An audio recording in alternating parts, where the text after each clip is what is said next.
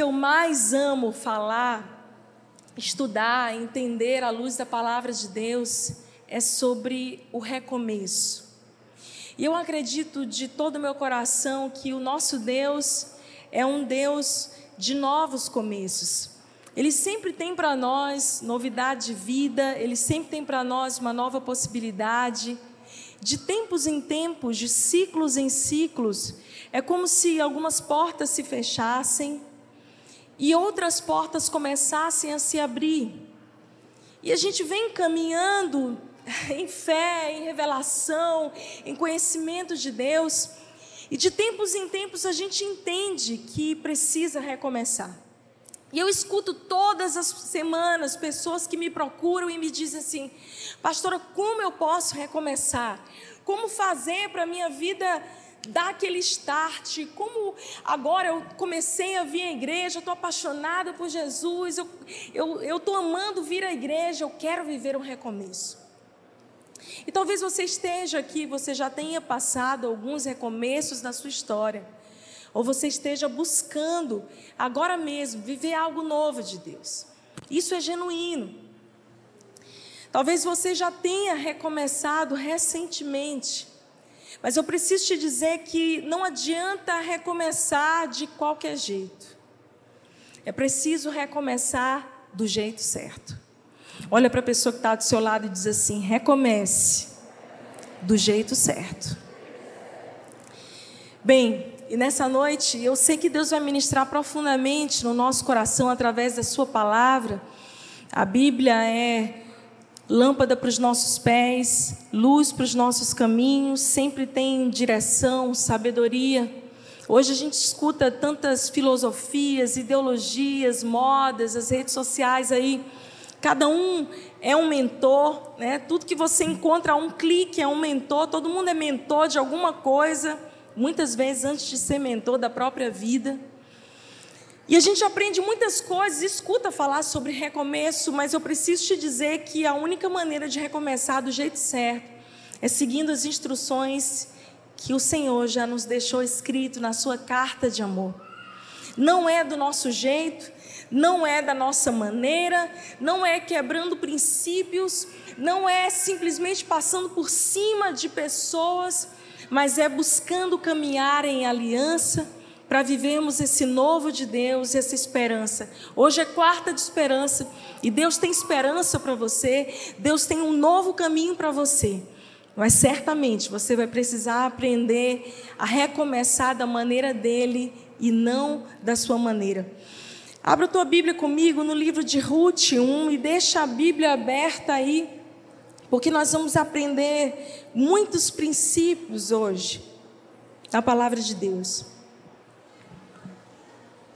Ruth capítulo 1. Hoje eu estava me lembrando quando, antes de ler, deixa eu contar essa história para vocês.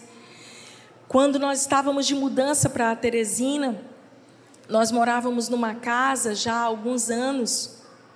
E quando a gente se preparou para vir para cá, que a gente veio morar num apartamento muito menor do que a nossa casa, eu encaixotei as coisas e, e eu olhei para tudo aquilo e falei assim: meu Deus, muitas dessas coisas que eu tenho, que fizeram parte da minha vida durante um bom tempo, não vão caber agora na minha nova vida, no meu novo apartamento. Eu vou precisar fazer escolhas.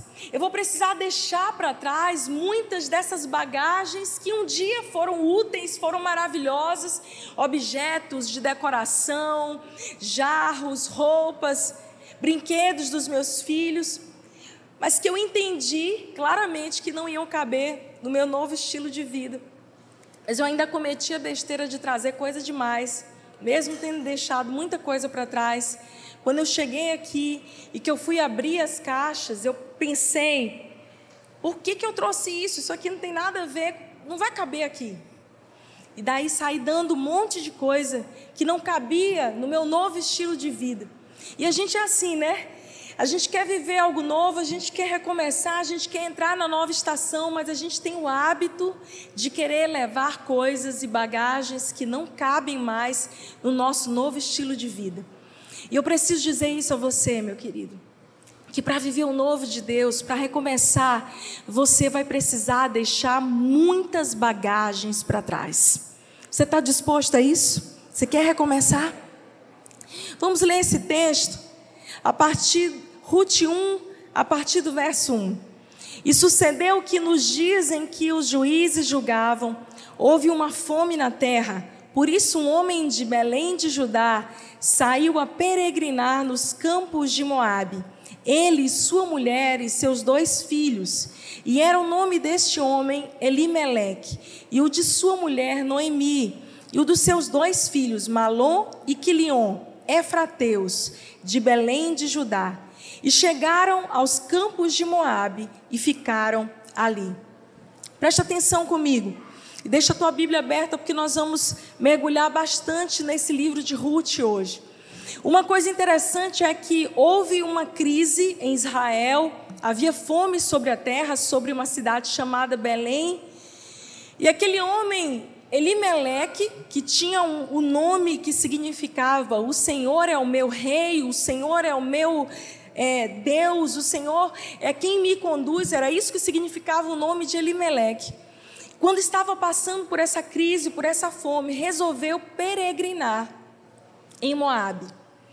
E esse texto nos traz muitos princípios poderosos para que a gente possa aprender e ajustar na nossa própria vida. A primeira coisa é que Belém significava casa do pão. E de repente houve fome, houve escassez na casa do pão, no lugar que era para haver provisão, que era para haver milagre, houve escassez. E assim é muitas vezes dentro das nossas casas, da nossa família, no lugar que é para haver felicidade, alegria, provisão, de repente uma crise se abate e há escassez. E Elimeleque toma uma decisão muito perigosa, desejoso de viver o recomeço com a sua família. Ele toma uma decisão sem consultar a Deus. A Bíblia diz que ele saiu a peregrinar numa, num país distante chamado Moabe. E Moabe significa terra dos desejos. Então, Elimeleque sai com Malom, Quilion e Noemi e vai para esse lugar. E ele só ia peregrinar, ele só ia passear. Mas no final do capítulo, do versículo 2, a Bíblia diz algo muito interessante. A Bíblia diz: "E ficaram ali". Está escrita na sua Bíblia? E ficaram ali. Mas eles foram só peregrinar na terra dos desejos e de repente se perderam e resolveram ficar ali. Querido, eu preciso te dizer uma coisa, para a gente começar aquilo que Deus quer ministrar hoje. Recomeçar é algo lindo, lícito, e Deus sempre tem recomeço para nós.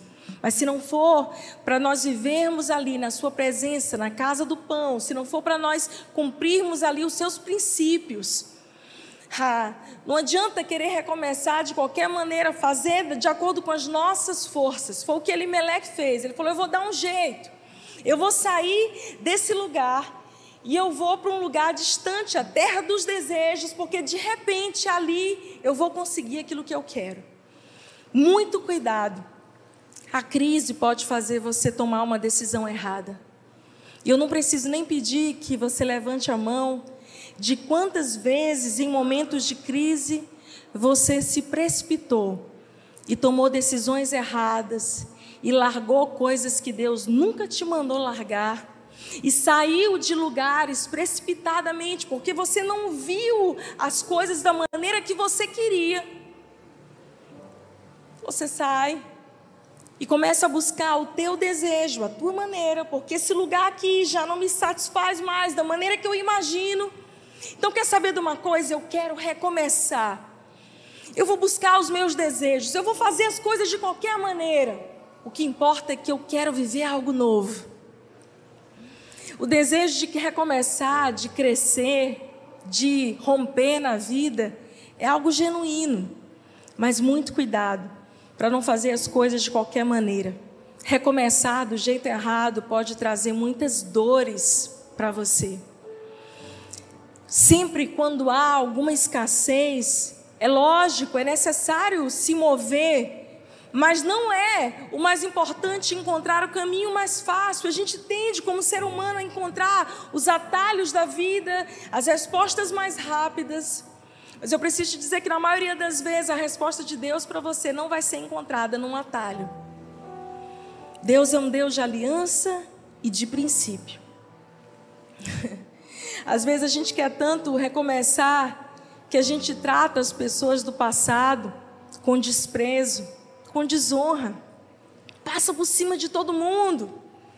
E existe uma grande diferença entre buscar uma oportunidade genuína e uma porta que se abre, mas em ser alguém oportunista, que simplesmente está buscando ali o caminho mais fácil. A maior parte das decisões que a gente toma sem consultar a Deus nos trazem consequências dolorosas. Eu tenho aprendido nos últimos anos da minha vida, que a maior parte das decisões que eu tomei, sem pedir a Deus, sem consultar a Deus, sem ouvir a Sua voz, foram aquelas que me trouxeram mais crises e dores. Então eu aprendi algo. Eu agora eu oro antes e eu busco de Deus a direção para então dar o passo. É muito comum as pessoas chegarem com uma decisão pronta ou com algo formado para nós. Ô oh, pastor, por favor, abençoa, ora por isso. Oh Deus, pelo amor de Deus, eu tomei a decisão de casar impulsivamente, errado, eu sei, mas por favor me abençoe. E a gente fica desesperado pela bênção de Deus, para que Deus abençoe a decisão que nós tomamos, sim ou não? E muitas vezes o Senhor nos socorre porque Ele é Pai, Ele não nos abandona. Mas Ele tem uma vontade boa, agradável e perfeita. O desejo dele é que a gente aprenda a ouvir a voz dele, a discernir os próximos passos que a gente precisa dar no recomeço. E a gente pode evitar muitos transtornos na nossa vida, eu te garanto, se nós orássemos e meditássemos mais na palavra de Deus. Às vezes, a gente está buscando uma resposta de Deus e a gente não sabe esperar. A gente precisa de um tempo.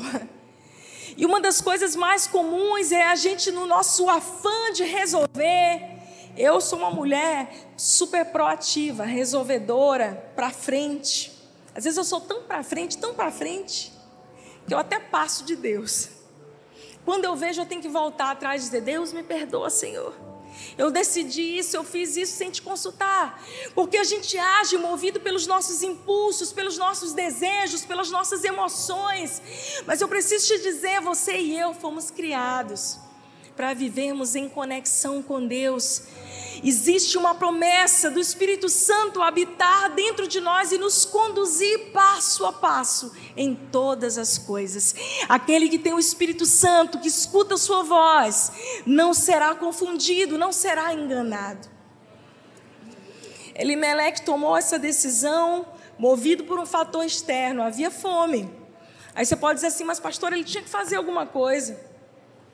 Mas sua família de Elimelec saiu de Belém.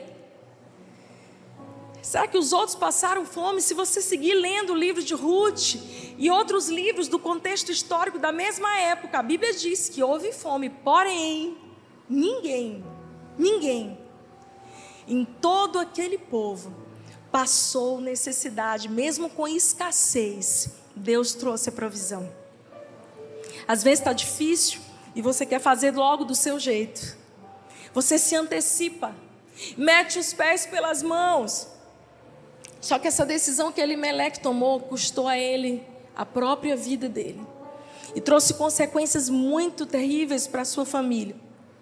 Nunca tome Nunca, me escute, nunca tome uma decisão definitiva baseada numa circunstância momentânea. Nunca tome uma decisão definitiva sem consultar a Deus e muito menos por pressão. Enquanto Elimeleque no hebraico significa meu Deus é rei, ou seja, logo eu sou seu súdito. Como súdito, como servo de Deus, ele devia estar atento, ele devia estar apto a obedecer a Deus. Mas na verdade ele deixou o território de Judá, que do hebraico significa louvor. Ele sai de Belém, casa do pão, e ali da sua cidadezinha de Efrata, que significa terra frutífera. Elimeleque deixou a casa do pão, o ambiente de louvor e a terra frutífera para olhar por um, por um lugar distante que atraía o desejo dos seus olhos e ele tomou uma decisão precipitada que custou muito caro a ele. É por isso que eu digo: recomeçar é digno e todos nós precisamos recomeçar de tempos em tempos, mas não é de qualquer jeito. Elimeleque fez aquilo que um pai de família precisa fazer em um momento de crise: se buscar uma oportunidade, dar o melhor mas o final do versículo 2 que nós lemos, a Bíblia diz que eles saíram a peregrinar, eles poderiam só ter trazido uma colheita, trazido alguma comida. Mas eles se agradaram tanto de Moabe que eles ficaram ali. Olha aqui para mim por um instante. Às vezes você vai olhar uma oportunidade que não é a oportunidade de Deus para você. E o teu coração se perde no meio do caminho. Nunca pare no lugar que Deus não te mandou parar. Existem alguns lugares da nossa vida que são lugares de passagem, de aprendizado. Mas se você decidir construir a sua história, a sua família, no lugar onde Deus não te dirigiu, se você tomar decisões erradas, isso pode trazer um peso que não só você, mas os teus filhos colherão. Provérbios 14, 12, a Bíblia diz: há um caminho que ao homem parece direito, mas o fim deles são caminhos de morte. O correto no momento de crise não é sair da casa do pão, não é sair da presença de Deus. Às vezes a gente está na igreja, a gente está na casa de Deus, a gente está vindo, está buscando. E a pandemia veio e teve gente esses dias que eu encontrei e me abraçou e disse: Pastora, voltei. Eu falei: Nossa, eu não te vejo desde 2019. Onde é que você estava? E a pessoa disse assim para mim: Eu estava por aí. Quase que me disse: Eu vim de, de rodear a terra. Estava por aí. Perdido os meus desejos. Perdido. Tentando recomeçar na minha própria força. Houve crise, houve dor, e eu me movi da maneira errada. Muito cuidado, porque a crise, porque a dor, porque a crise no meio da tua família pode fazer você tomar a pior decisão. Ai, eu estou passando um tempo difícil no meu casamento. Quer saber de uma coisa? Eu vou terminar, vou começar de novo. Eu vou namorar alguém novo. A gente vê isso toda semana. E é princípio quebrado em cima de princípio quebrado. E ah, querido, hoje você está colhendo o fruto da tua semeadura dos últimos cinco anos. Você sabia disso? Hoje você está colhendo fruto daquilo que você plantou, vem plantando nos últimos cinco anos. Se você quer uma colheita diferente na tua história, você precisa escolher melhor as suas sementes hoje. Se você quer viver uma família de paz, se você quer ter paz dentro de si, são as tuas sementes hoje que precisam mudar. Às vezes a gente culpa Deus, culpa pessoas, porque a gente não está tendo a colheita no presente. Ah, eu queria estar tá sendo abençoado, eu queria que isso estivesse acontecendo na minha vida. Mas veja, Hoje você está colhendo o que você plantou no passado e a lei da semeadura é para todo ser humano debaixo da terra. Quer uma colheita diferente? Escolha as suas sementes de uma maneira diferente. Levanta tua mão direita comigo. Diga: a colheita de hoje é fruto das minhas decisões do passado, mas a colheita de amanhã está nas minhas mãos. Deus te deu sementes. Amém? Escolha bem as tuas sementes. Escolha muito bem as tuas sementes. Segue lendo comigo o capítulo 1 de Ruth. Deixa a tua Bíblia aberta aí. Quantos amam a palavra de Deus? A gente tem que ser crente bereano, que lê a palavra de Deus. A Bíblia diz, a partir do verso 3: e morreu Elimeleque, marido de Noemi, e ficou ela com seus dois filhos, os quais tomaram para si mulheres moabitas, e era o nome de uma órfã, e o nome da outra Ruth, e ficaram ali quase dez anos. E morreram também ambos, Malom e Quilion, ficando assim a mulher desamparada dos seus dois filhos e do seu marido. Uau, meu Deus! Uma decisão errada trouxe uma perda tão grande para essa família. Elimeleque se perdeu e os seus filhos também se perderam.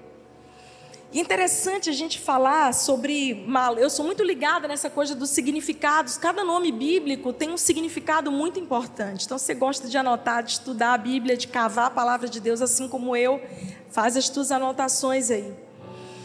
Elimeleque parece não ter seguido bem o caminho do pai dele, porque o pai de Elimeleque colocou o nome dele significando meu Deus é rei. Mas Elimeleque, quando vai dar nome aos seus filhos, ele nomeia de Malom e Quilion. E Malom significa doença, adoentado. E Quilion significa ruína, definhamento. Meu Deus, que pai que dá um nome desse aos filhos. Ele estava completamente desalinhado. Isso, daqui a gente deduz que Elimeleque não tinha sua mente em sintonia com Deus, o que trouxe a ele as decisões, o, o sofrimento do, da sua família. Morreram seus dois filhos, agora Noemi está sem marido, sem filho, e as duas meninas, Orfa e Ruth, também estão viúvas, presas numa terra estranha. Aquela terra que era só para eles peregrinarem. A Bíblia conta que eles permaneceram por dez anos. E número 10 na Bíblia significa uma estação inteira, o fim de um ciclo. Durante todo um ciclo da vida deles, eles permaneceram numa terra que Deus não tinha mandado. Preste atenção aqui para mim. Eu não sei o que você fez da sua estação passada. Eu não sei quais foram as tuas escolhas da estação passada. Eu não sei onde você passou os últimos dez anos da tua história.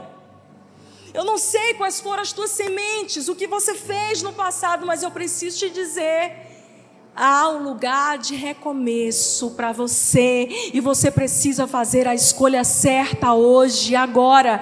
Um portal se abre e é Deus dizendo: olha, no meio das crises da tua vida, você pode recomeçar, mas recomece da maneira certa.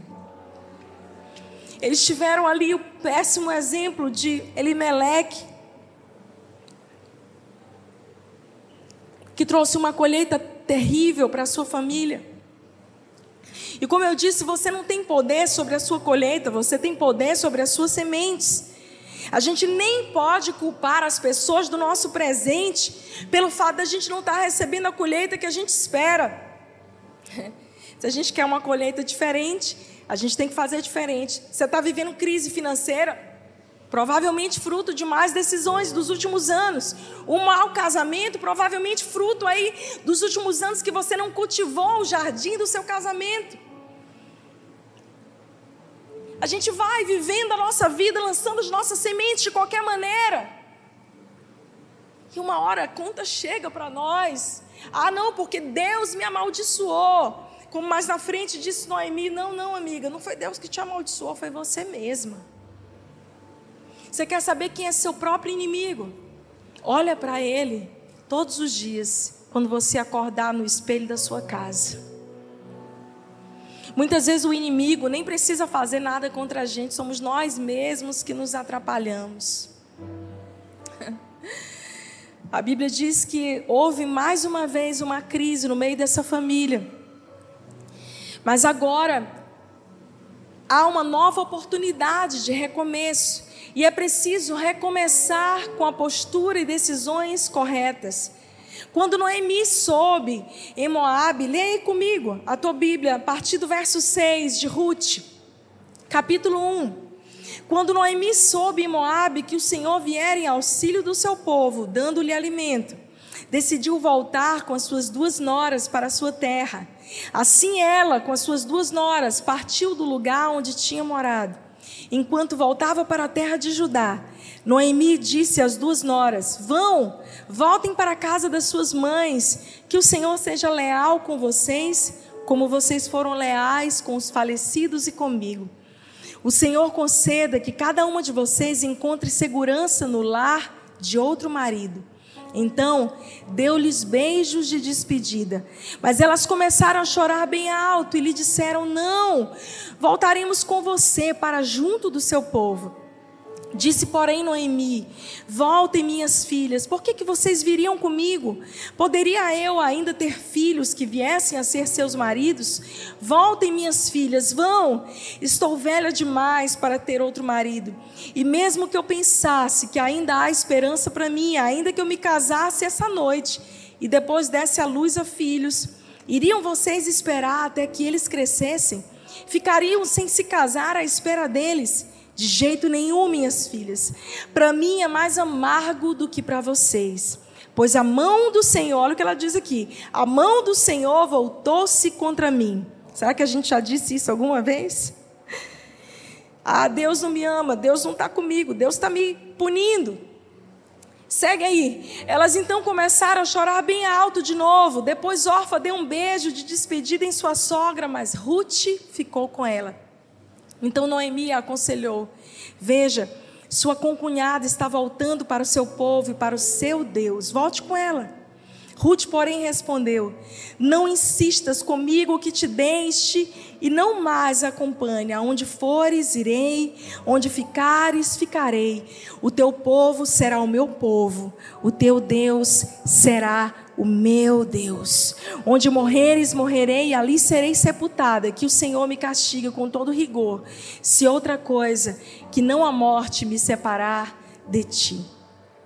Quando Noemi viu que Ruth estava de fato decidida a acompanhá-la, não insistiu mais. Prosseguiram, pois, as duas até Belém. Ali chegando, todo o povoado ficou alvoroçado por causa dela. Será que é Noemi? Perguntavam as mulheres. Mas ela respondeu: Não me chamem Noemi, chamem-me Mara, pois o Todo-Poderoso tornou a minha vida muito amarga. Presta atenção. Você é comandante da sua vida. E muitos aqui são comandantes do seu lar. Aquele que toma as decisões. Tenha muito, muita cautela para onde você está levando o rumo da sua vida e da sua família. Existem decisões que nós tomamos hoje que podem afetar o futuro dos nossos filhos e de pessoas que estão ao nosso redor. Noemi agora toma uma nova decisão. Estou vivendo um recomeço de novo, mas diferente da última vez que nós não consultamos a Deus, que a gente buscou fazer o nosso desejo. A Bíblia diz que ela ouviu falar que Belém, a casa do pão, havia pão, havia provisão. E ela decide voltar então para ajudar, para a terra do louvor. Um parênteses aqui. Há quanto tempo você tem gastado mais tempo murmurando? Do que num ambiente de louvor. Reclamando da sua vida, da sua situação, daquilo que você não tem, das perdas que você teve na estação passada. E não tem olhado e agradecido a Deus por aquilo que você tem. Se você está vivo aqui agora, tem alguém vivo aí do teu lado? Olha aí, gente. Se não tiver, meu Deus, misericórdia. Você tem fôlego de vida. A gente precisa voltar para a terra do louvor, a gente precisa voltar para o ambiente do milagre, a gente precisa reposicionar o nosso coração, a gente precisa dizer: Deus, eu quero parar de lamentar, de murmurar, de reclamar, e eu quero voltar para a terra do louvor, eu quero, Senhor, alinhar o meu coração novamente. Eu preciso te dizer: para recomeçar e viver um novo, eu preciso se desapegar do passado.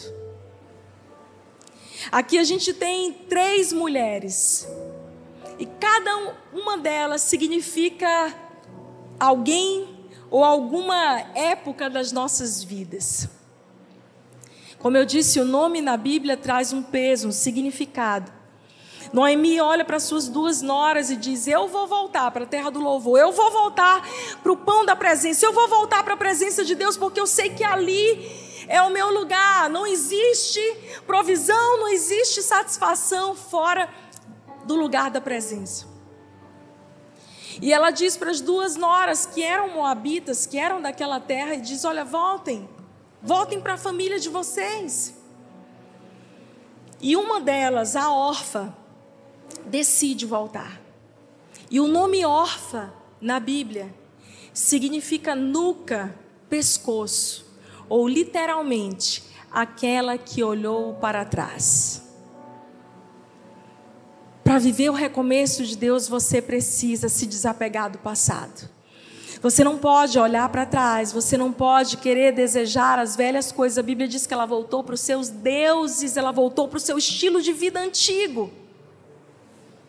Às vezes a gente quer recomeçar, em vez da gente ir para frente, a gente vai para trás. Quer saber de uma coisa? Não deu muito certo aqui, deixa eu voltar. Eu lembro quando nós saímos de São Luís, um amigo nos abraçou e com muita preocupação conosco, muito carinho, disse assim: Olha, se não der certo, vocês podem voltar. E Fred olhou no fundo dos olhos dele e disse: Eu não volto, eu não vou olhar mais para trás. É daqui para frente. Como diz aquela música do Morada, né? Já queimei os meus barcos, as minhas pontes, não tem como voltar atrás. Nós não somos daqueles que retrocedem. A nossa vida com Deus é para frente, é de fé em fé, de glória em glória. Eu não vou voltar ao meu estilo de vida antigo, eu não vou retroceder da minha decisão de estar na casa do pão, na presença de Deus, em Judá, na terra do louvor. Amém. Você está aqui na igreja, algum motivo te trouxe aqui. Nós temos muitas pessoas que estão nos visitando hoje. E é o próprio Espírito Santo que te atraiu. Alguém te convidou, mas foi o Espírito Santo que encheu o teu coração. Eu preciso te dizer daqui para frente. Eu não sei como é que foi o teu estilo de vida antigo e eu não sei se você em algum momento de crise ficou com saudades. Ah, como era a minha vida antes, né? Lembra daquele tempo? Até a cebola do Egito era gostosa. A gente é assim. Deus está dando maná, provisão diária. A gente sente saudade da cebola do Egito. A gente volta às velhas práticas, porque a gente é ser humano, falho, imperfeito. E quem nunca voltou atrás, nenhuma vez na vida, que atira a primeira pedra. Todos nós, em algum momento da nossa história, fomos órfãos. Em algum momento da nossa história, a gente olhou aqui e falou, como a mulher de Ló, que olhou para Sodoma e Gomorra pegando fogo, e mesmo vivendo num ambiente de desgraça moral, ela considera o que ela perdeu. Deixa eu te dizer uma coisa: esquece o que tu perdeu. Deus vai te dar muito mais. Esquece o que ficou para trás. Esse é o nosso Deus. Esquece o que passou, esquece. A Bíblia diz que nós temos um futuro glorioso na presença dEle. O nosso passado, a gente deve ter aquela, como num carro, um retrovisor, que a gente olha para trás só para não bater. Mas o da frente, o vidro da frente é muito maior, a gente precisa olhar para o futuro e dizer: Deus, eu quero me desapegar do passado. Quantos aqui estão querendo viver o novo de Deus, o recomeço? Diga assim: Eu vou me desapegar do passado. Duas coisas nos prendem ao passado: coisas boas, que a gente fala, ai, estou com saudade. Quando era aconteceu isso? Em 1800 e lá vai pedra. E coisas ruins, traumas, feridas, marcas profundas. Essa semana eu conversei com uma senhora de quase 70 anos de idade. E eu estava aconselhando aquela senhora como uma mãe para mim, eu muito mais jovem que ela, muito menos experiente na vida. E eu comecei a conversar com ela. Ela não consegue feliz, ser feliz, ela vive num poço profundo de depressão, ano após ano. Então eu comecei a conversar com ela e eu, eu, eu cometi um, um risco. Eu falei para ela assim: me conte a sua vida desde o começo. Eu gosto de ouvir histórias. Jesus era assim, Jesus gostava de ouvir histórias. Eu falava, me fala do teu pai, da tua mãe, como é que era teu pai? Onde é que você morou? Como que era nessa época? E daí ela começou a me falar. E o Espírito Santo me trouxe detalhes muito pessoais da vida dela. Enquanto ela ia me falando e eu olhando nos olhos dela, o Espírito Santo ia me falando sobre ela, de detalhes da infância dela, e eu ia compartilhando com ela e dizendo assim: Isso aconteceu com você? E ela disse assim: Pastor, eu estou lembrando, isso aconteceu, mas eu nunca disse para ninguém. Eu falei: Fica tranquilo, o Espírito Santo está trazendo a luz.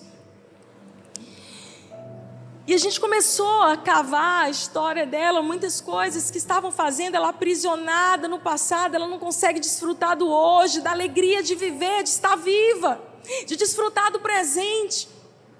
Aprisionada no passado, uma órfã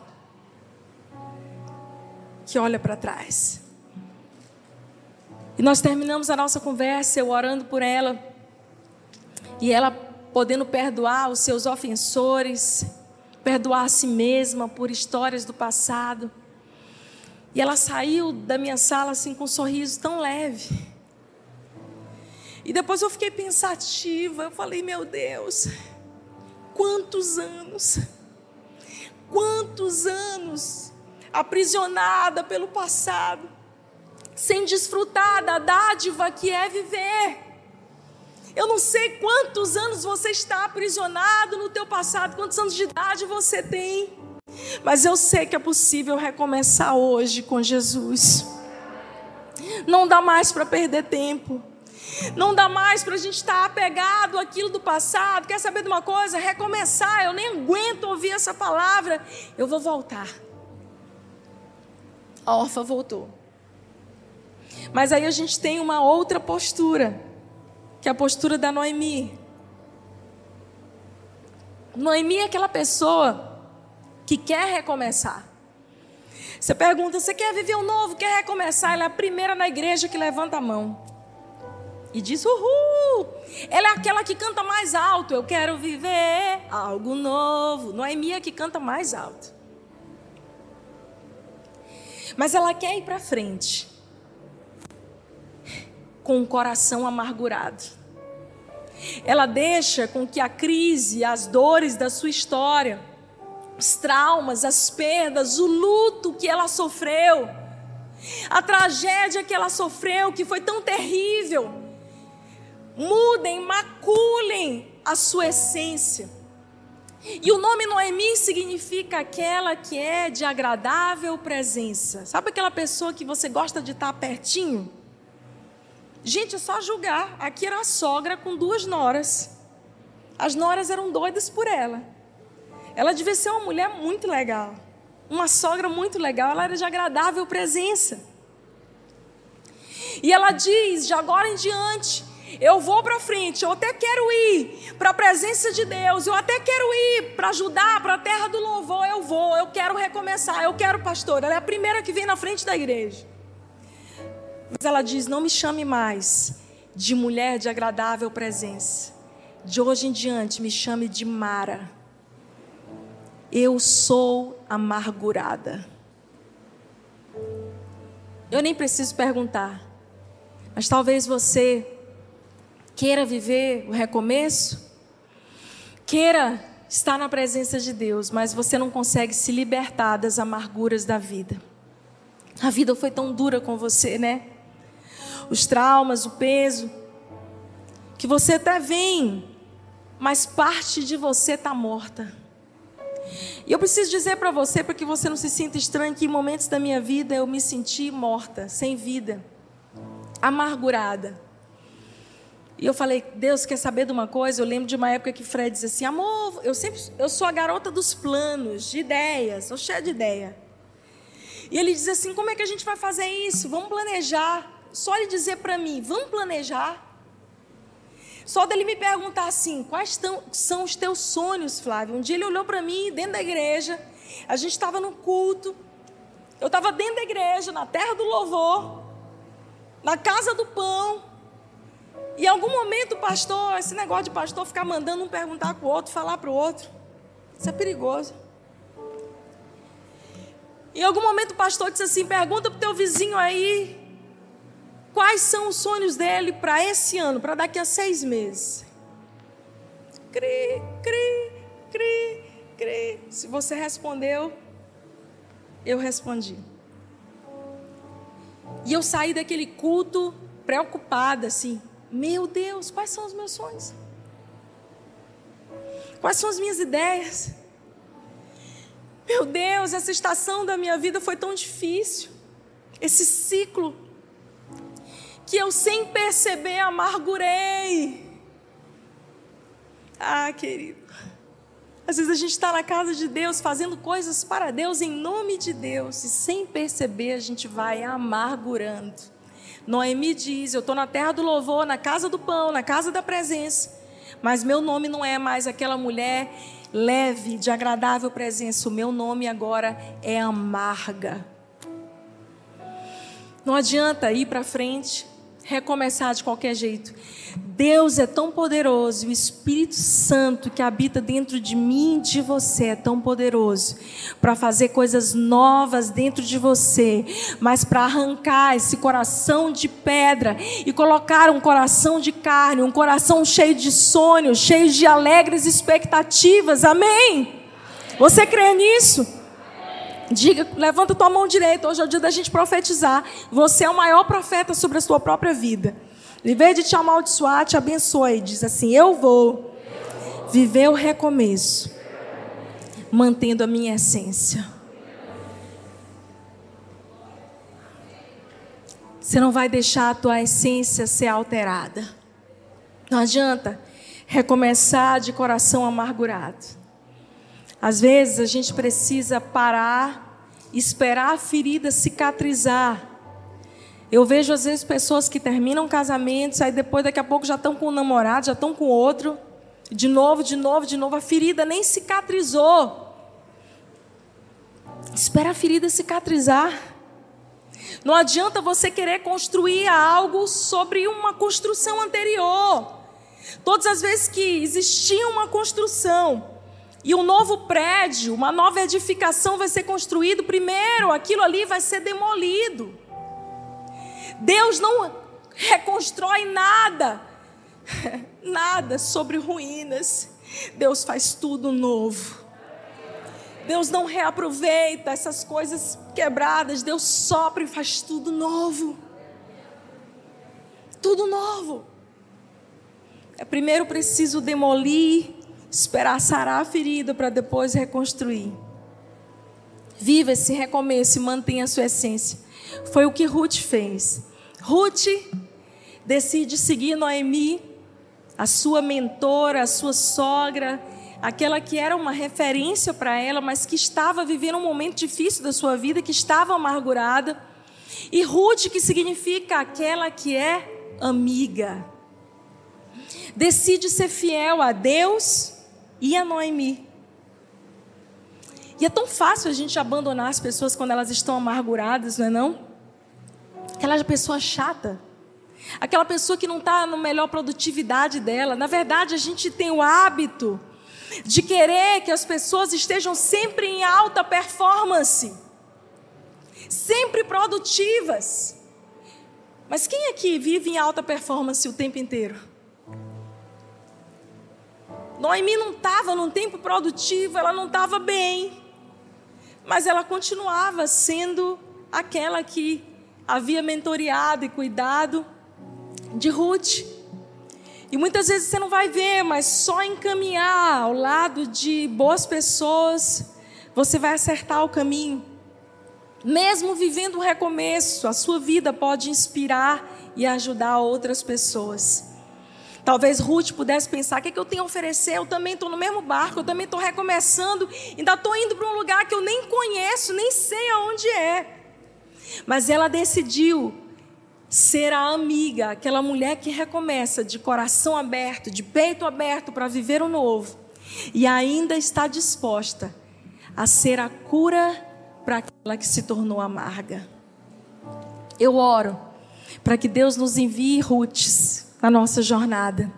Ore por isso, para que nos momentos da tua vida que você não estiver bem, que você não estiver na tua melhor produtividade, Deus possa enviar amigas de aliança que não vão desistir de você, que vão te pegar lá do fundo do poço e dizer: Ei, você está se dizendo que te chamando de Mara, de amarga, mas você é Noemi. Eu conheço a tua identidade. Gente que reconhece a tua identidade e faz você acordar para ela. E você pode ser Ruth na vida de outras pessoas.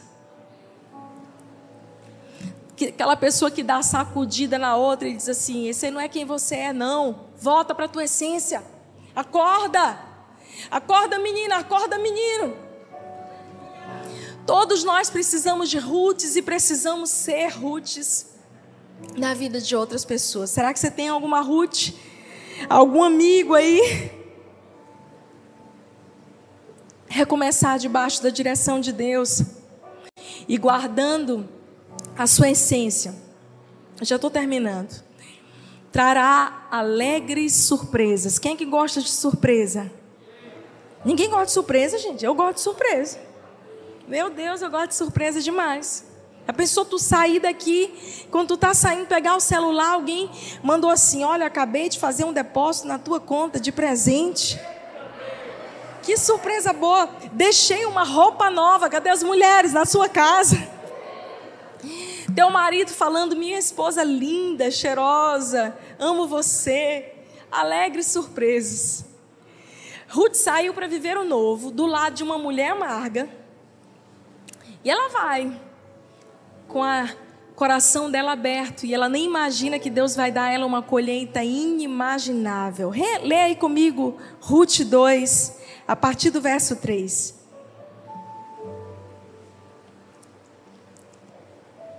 Então ela foi e começou a recolher espigas atrás dos ceifeiros.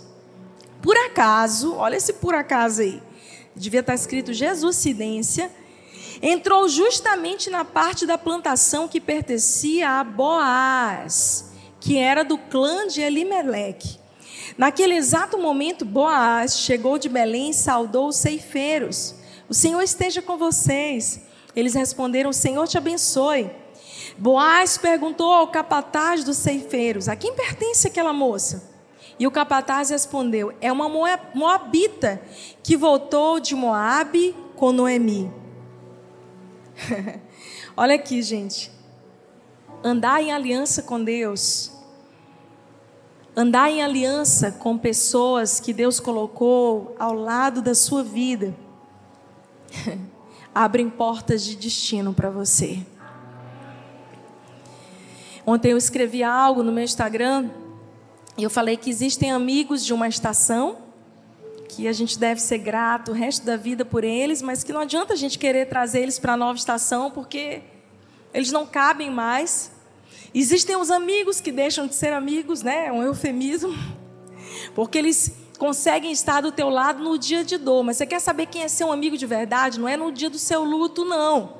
É no dia que você está vivendo uma grande vitória. Olha bem se essa pessoa celebra junto com você.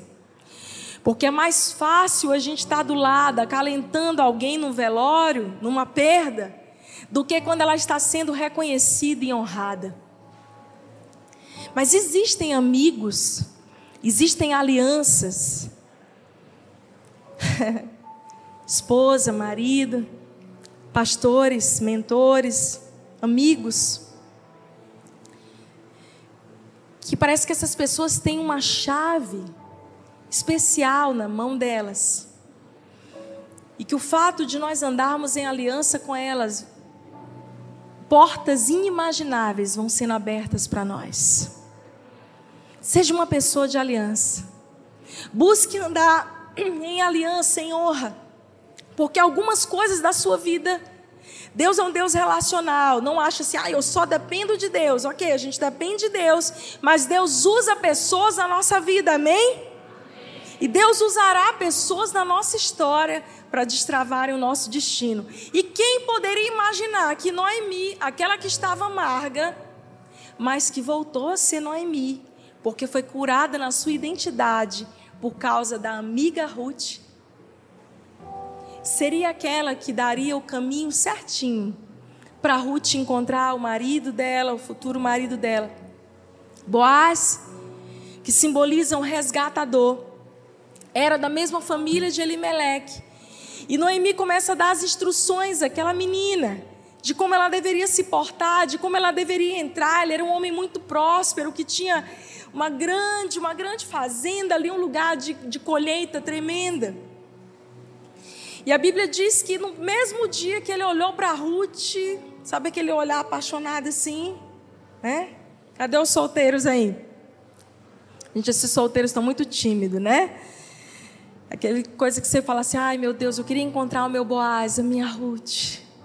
Envia, Senhor. ah, Jesus.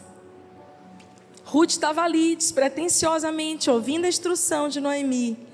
E ela é encontrada por Boaz. Ela é encontrada pelo seu destino. A Bíblia conta, e depois você pode ler na sua casa, o livro de Ruth 3, como que é linda a história dela com Boaz, de resgate, de restauração. E aquele homem casa com ela, cuida dela e cuida de Noemi. Porque pessoas de aliança devem estar ao seu lado em todas as estações da sua vida. Sabe do que mais? Ruth, a Moabita, aquela que não era da linhagem de Israel, ela não era uma menina especial porque decidiu recomeçar da maneira certa e ser fiel. Casou com Boaz e deu à luz a Obed. E Obed gerou Jessé. E Jessé gerou Davi. E Davi, o rei Davi, foi descendente de Jesus. Ruth, uma estrangeira, entrou na linhagem genealógica de Jesus por causa da sua fé e do seu coração. Deixa eu te dizer uma coisa: não importa o teu passado, não importa as escolhas que você tenha feito até aqui, mas quando o recomeço chega para você, você precisa fazer a coisa da maneira certa. E uma coisa que você não pode abrir mão é das alianças que Deus te deu. Porque se você abrir mão das alianças que Deus te deu, das pessoas que Deus colocou para cuidarem de você, para apontarem um caminho para você, talvez você nunca encontre o teu campo, o teu lugar de colheita. Fazer a coisa correta, começar da maneira correta, vai te tirar de trás das malhadas e te colocar em posição de rei e de rainha. Foi o que aconteceu com Davi. Davi estava servindo seu, seu pai, cuidando das ovelhas do seu pai. Quando ele foi achado por Samuel, Deus o achou. Você sabe qual é o nosso problema? A gente tenta fazer na nossa própria força. Para de tentar se promover. Para de tentar aparecer antes da hora. Para de tentar querer ser notado e notado e receber reconhecimento. Se você for fiel, Boaz te acha enquanto você estiver ali cultivando milho. Se você for fiel no campo que Deus te deu, o Senhor vai cuidar de você. E algumas chaves para a gente finalizar. Calma, o tempo de Deus é diferente do seu. Existem coisas que talvez você orava por anos, mas que nessa estação vai haver uma aceleração sobrenatural como você nunca viveu antes. Você crê nisso? Quando você se alinha com Deus, você está pronto para ser acelerado. Outra chave, estar no ambiente certo, com a companhia certa, vai destravar o seu futuro. Não abandone as alianças e as pessoas que Deus colocou sobre a sua vida. Mesmo que em alguns momentos elas pareçam que estão amarguradas ou não estejam no seu melhor momento de produtividade. Seja grato Nunca se esqueça de quem te ajudou a chegar até aqui.